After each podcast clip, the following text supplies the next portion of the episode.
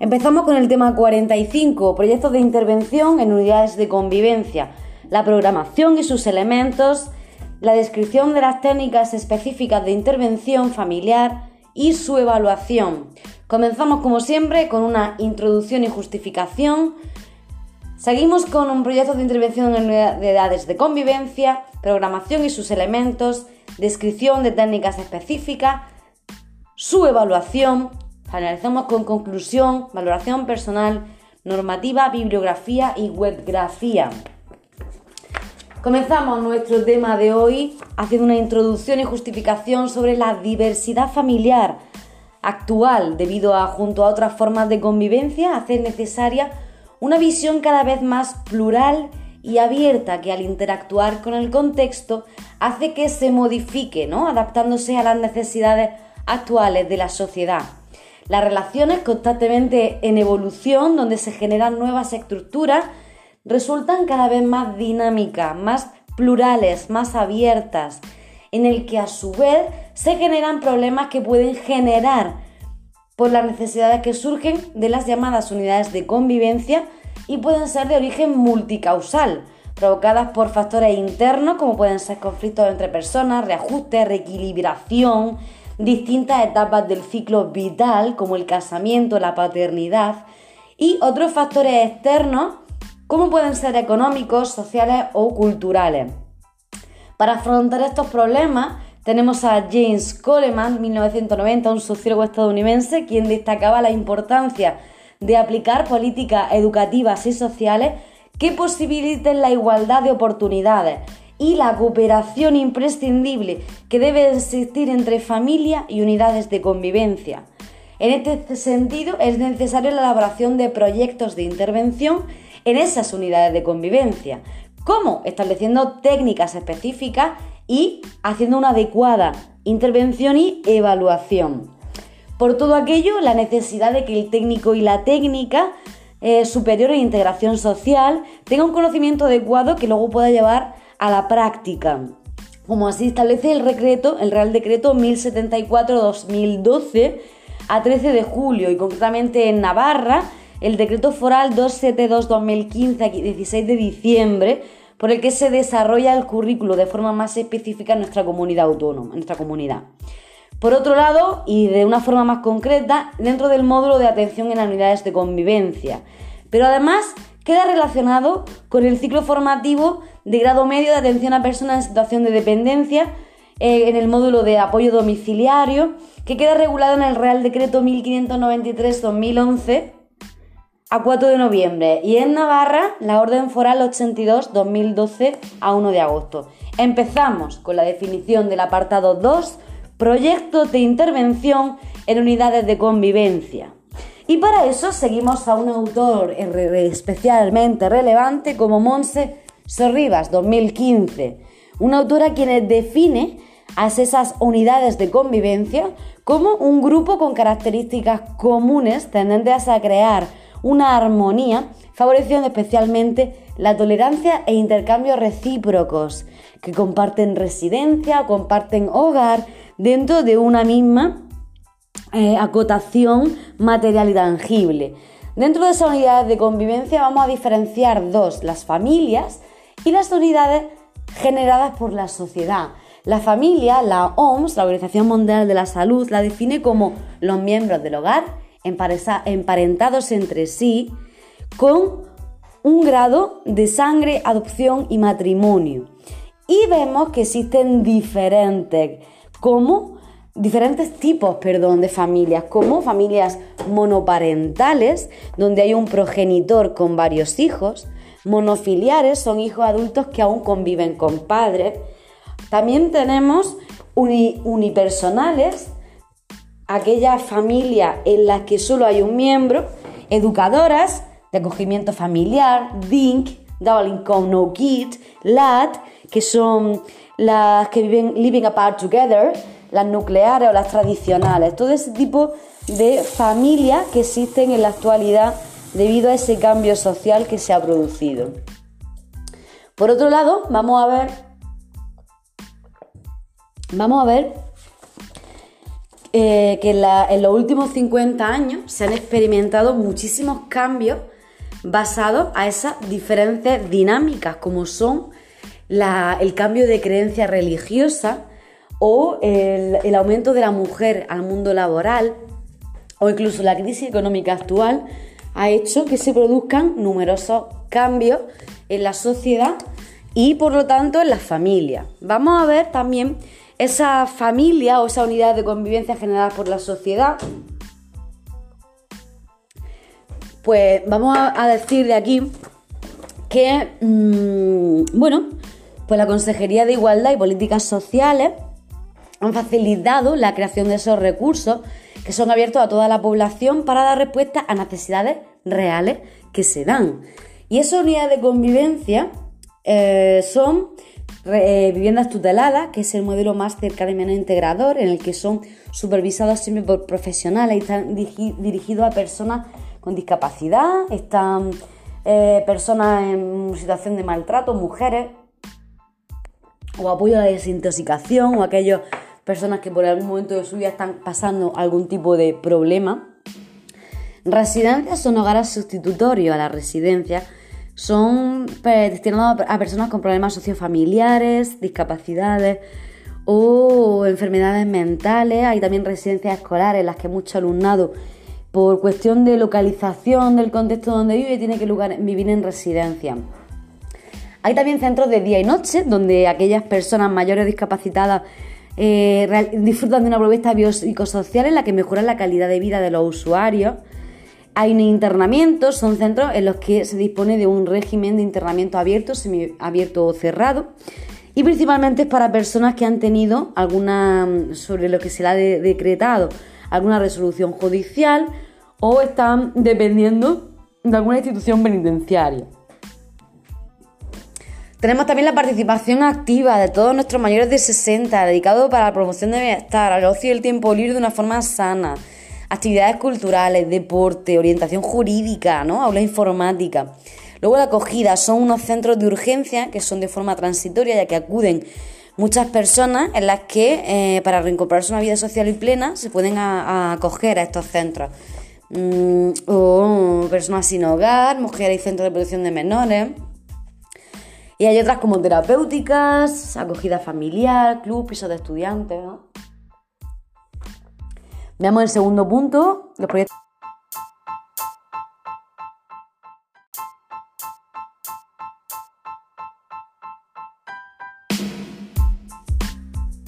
Seguimos con el tema 45, los proyectos de intervención. El proyecto es la máxima concreción de la planificación de una intervención social, de manera que su implementación supone ya la misma la intervención social y su misión es prever, orientar y preparar. A través de la intervención en unidades de convivencia vamos a crear espacios adecuados, realizando por ello una constante labor educativa y una promoción adecuada. Para eso es importante potenciar la intervención con redes sociales, considerar estas como el conjunto de apoyos que en un momento pueden ayudar al sujeto o a la unidad de convivencia a resolver problemas, conflictos, satisfacer necesidades, con independencia del tipo de vínculo que se tenga. El énfasis en las redes sociales, que son sistemas de ayuda natural, no implica que nos olvidemos del resto del sistema de ayuda. Veamos el proceso de intervención para favorecer la inserción social en la unidad de convivencia. Debe abarcar todas aquellas actuaciones que son dirigidas a que la unidad tome conciencia de su situación y se implique buscando alternativas a sus posibles soluciones. La realidad de las mismas es diversa y cambiante. Esta complejidad se traduce a la existencia de una serie de problemas que será preciso conocer antes de iniciar cualquier proceso de intervención. Se pueden clasificar en problemas de calidad de vida, en estrecha relación con la satisfacción de necesidades sociales básicas como la nutrición, la vivienda, el trabajo, la educación, el ocio, Problemas de trama vincular, si existen problemas con la pareja, relaciones con padre e hijos, solidaridad intergeneracional, en la que la atención a los mismos de mayores es otro factor de la crisis familiar, ya que se aluden responsabilidades familiares y se deja a un lado, eh, bueno, la vida de una persona. Cuando existen problemas de identidad, si hay convivencia de hijos de distintas uniones matrimoniales o si hay adopción o un desarrollo cultural, también existen situaciones límites, son aquellas situaciones en las que modifican brutalmente las condiciones de vida del grupo, provocando severos desajustes y dificultando el desarrollo propio del proyecto de vida familiar. En todas estas situaciones, la unidad se puede sufrir una fuerte desestructuración e incluso requerir ayuda profesional a través de la mediación familiar. También existen situaciones de riesgo social, situaciones en las especiales en las que se pueden ser embarazos adolescentes no deseados, conflictos con la ley y por último, privación de derechos, violencia y agresión, sexual o situaciones problemáticas que acaban siendo violentadas de forma física o, a través del abuso sexual. Eh, la intervención social lo que pretende en la, unidad de convivencia es crear una serie de estrategias para mejorar o cambiar todas esas situaciones que están provocando un mal. El primer paso es conocer cuál ha sido la forma de contacto, si la solicita la propia unidad de convivencia o si es derivada. Eso es muy importante porque cuando es cuando es la UC la que contacta, eh, lo hace normalmente por problemas concretos, ¿no? Pero cuando es derivada, suele ser a causa de la detección de diferentes déficits como descuido, falta de higiene y además, em, bueno, se, plantean unos objetivos básicos que serán definidos eh, al inicio, haciendo una intervención con un equipo multidisciplinar, entendiendo el proceso de exclusión en el que se halla la familia, analizando sus potencialidades, Queremos que sean conscientes de sus problemas y dificultades, que superen la situación como grupo en conjunto, que consigan una relación efectiva de comunicación y confianza, muy importante. Y a partir de ese momento vamos a elaborar un proyecto de intervención donde se va a indicar y se va a desarrollar paso a paso qué vamos a hacer. Vamos primero a identificar y a hilar todos los problemas específicos, eliminando controlando las pautas de comportamiento mm, inadecuado al problema. Lo vamos a eliminar radical. Vamos a motivar la unidad de convivencia a través de la adquisición de habilidades, vamos a comportar, vamos a eliminar cualquier tipo de comportamiento disfuncional, vamos a utilizar recursos sociales y personales para motivar a nuestra, a nuestra familia, ¿no? Vamos a actuar sobre los comportamientos que consolidan las conductas negativas, vamos a incidir en eso, vamos a hacer visibles los logros, vamos a factorizar, a, vamos a reforzar con cumplidos, con elogios, ante todo lo positivo que realice. Vamos a identificar también aquellas conductas y dificultades que perturben el cumplimiento de los acuerdos, prejuicios, carencia de habilidades, aprendizaje, tendencias, costumbres sociales del barrio. Y vamos a evaluar paso a paso, antes de iniciar el siguiente, una evaluación continua que vaya viendo cómo va el proceso.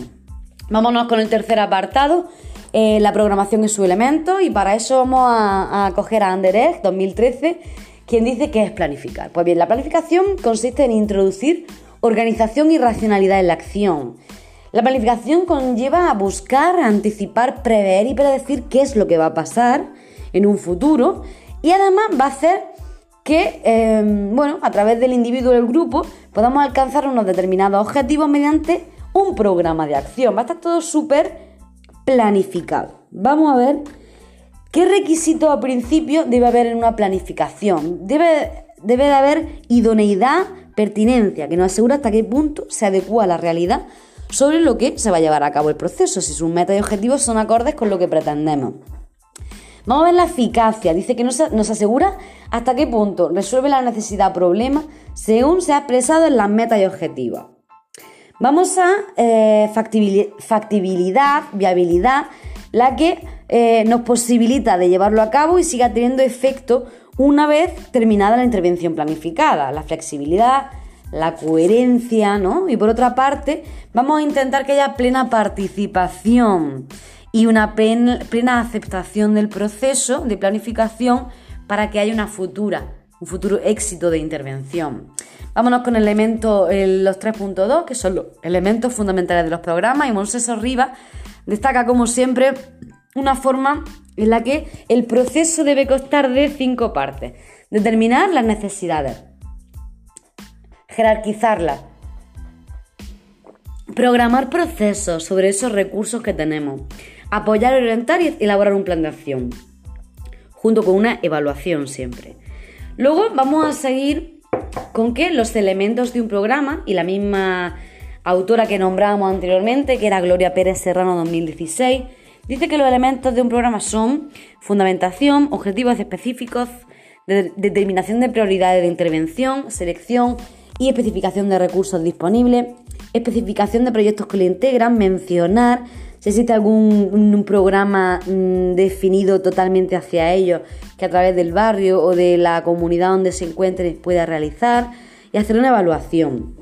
Eh, las personas encargadas de estos proyectos son los integradores sociales, junto a otro equipo multidisciplinar que se, encarga de, actuar en una serie de áreas, como pueden ser la vivienda, la integración y la relación en cuanto a los recursos de ocio y tiempo libre, si hay discriminación social, aislamiento en sociedad, va a actuar ante la convivencia, si hay problemas, abusos, malos tratos, carencia de progenitores, va a actuar ante la educación, si hay un fracaso escolar, si hay una discriminación, absentismo, Va a actuar ante la salud, haciendo controles sanitarios, enfermedades, drogodependencia, en el trabajo y la ocupación y la organización. ¿Y qué instrumentos utiliza? Pues mira, utiliza el servicio de ayuda a domicilio que está dado o ofrecido por la Ley de Dependencia 39-2006 a 14 de diciembre y orientada a apoyar y realizar tareas que creen las condiciones adecuadas entre las personas y el entorno.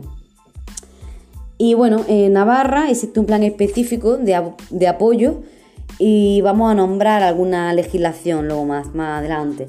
Tenemos el Servicio de Educación Familiar y Apoyo Psicosocial, que fomentado por la Consejería de Igualdad y Políticas Sociales en 2020, en el que hay programas dirigidos a las familias desarrollados por técnicos especializados que intervienen en esos conflictos.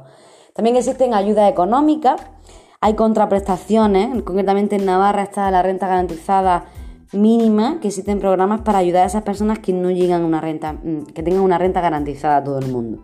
Y hay proyectos más específicos que, em, que comentaremos más adelante en mi bibliografía. En Navarra, bueno, vamos a comentarlo ahora, que son algunos como el plan de voluntariado, hay plan de discapacidad, de gitanos, hay plan, plan del, del segundo plan de infancia y adolescencia 2019-2023 y bueno, vamos a ver la parte cuarta del tema, que es la descripción de técnicas específicas de intervención familiar. Tenemos por un lado el genograma, que es una técnica muy peculiar porque es muy gráfica, es una representación gráfica general de todo el árbol genealógico, en la que nos cuenta la historia relacional de la familia.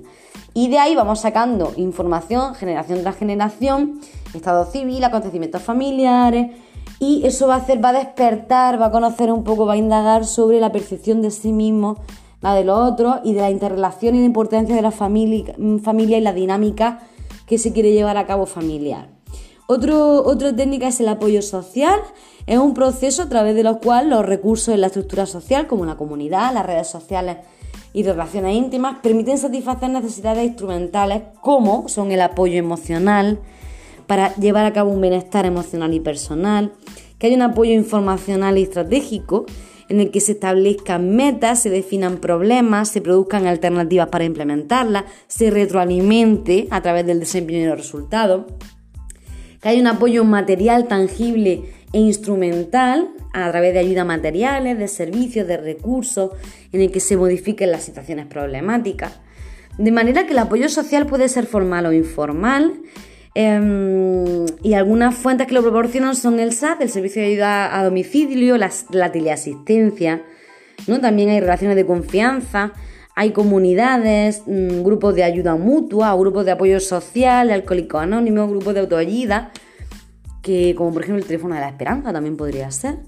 Veamos eh, el tercer punto, que es el, eh, las técnicas de modificación de conducta. Tenemos cognitivo-conductuales, que son las que nos enseñan conductas, como el refuerzo positivo, la técnica de premar, eso que mezclaba una que te guste con una que no te guste, el aprendizaje por observación, imitación o modelado, las la aproximaciones de moldeamiento, ¿no? Ante, ante, conductas difíciles descomponemos en pasos, economía de fichas, contratos de contingencia. Para eliminar conducta utilizamos el refuerzo negativo, el castigo, el castigo positivo, negativo, el tiempo fuera, la retirada de atención. Y por último vamos a ver la evaluación, ¿no? El quinto punto. Eh, bueno, eh, y decimos que todas las fases de un proyecto tienen que ser evaluadas al objeto de, de tener información útil para tomar decisiones de continuidad, de modificación o de supresión de este proyecto, ¿no? Hacemos primero una fase de diagnóstico, evaluación de una evaluación inicial, en el que vamos a evaluar el contexto y la realidad. Vamos a hacer un diagnóstico de necesidades viendo cuáles son las carencias que presenta el grupo o individuo, ¿no? Y a partir de ahí vamos a desarrollar unos objetivos y para eso vamos a utilizar una serie de técnicas. Por ejemplo, el, instrumento de valoración de las actividades de la vida diaria del Audubon Brody, como para hacer la compra, preparar la comida, o la escala de autonomía personal de Goodman, en la que vamos a valorar el grado de dependencia funcional de, una persona, ¿no? Para ver si necesita el servicio de ayuda a domicilio. En este sentido, vamos a utilizar unos protocolos, en consecuencia, viendo prioridad de urgencia y proporcionando recursos para mejorar el grado de dependencia de una persona, dando mayor autonomía, que es nuestro objetivo principal. Vamos a ver en qué ámbitos podemos colaborar en vivienda, economía, en relaciones, salud, familia y educación. Vale, luego tenemos la fase de planificación o diseño, en la que vamos a evaluar si el diseño eh, responde a esa necesidad que la originaron. Vamos a ver si hay posibilidad razonable de éxito y qué medios vamos a disponer para su ejecución. En la fase de implementación y ejecución vamos a, servir de guía como la ejecución y facilitar la toma de decisiones sobre la continuación, terminación o modificación del programa, es decir, se considera la pertinencia del programa si se ha realizado de manera perceptiva y detectando las dificultades. Evaluación final